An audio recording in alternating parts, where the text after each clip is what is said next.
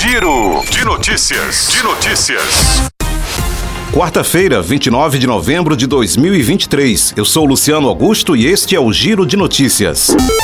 O presidente em exercício e ministro do Desenvolvimento, Indústria, Comércio e Serviços, Geraldo Alckmin, disse nesta terça-feira que uma nova proposta para a desoneração da folha de pagamento deve ser discutida após a aprovação da reforma tributária no Congresso Nacional.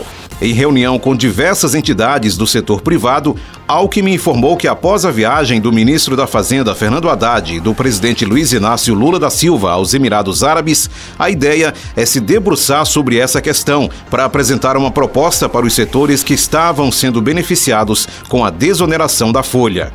Semana passada, Lula vetou integralmente a proposta aprovada pelo Congresso Nacional que prorrogava até 2027 a medida que estabelece que a contribuição para a Previdência Social de 17 setores produtivos seja entre 1 e 4,5% sobre a receita bruta, em vez da contribuição de 20% sobre a folha de pagamento.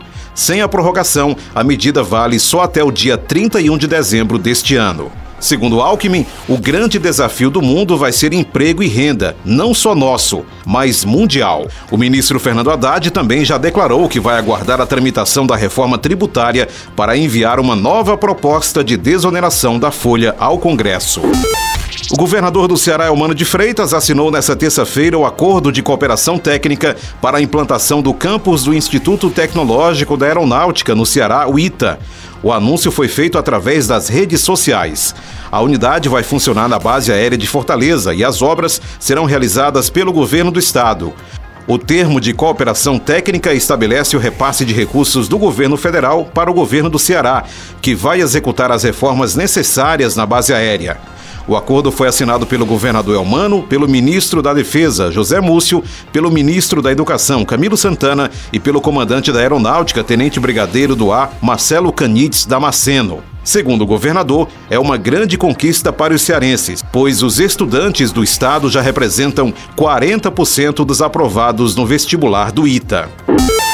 O senador Weverton Rocha, do PDT do Maranhão, projeta pelo menos 50 votos favoráveis à aprovação da indicação do ministro da Justiça, Flávio Dino, ao Supremo Tribunal Federal. Rocha é o relator da indicação.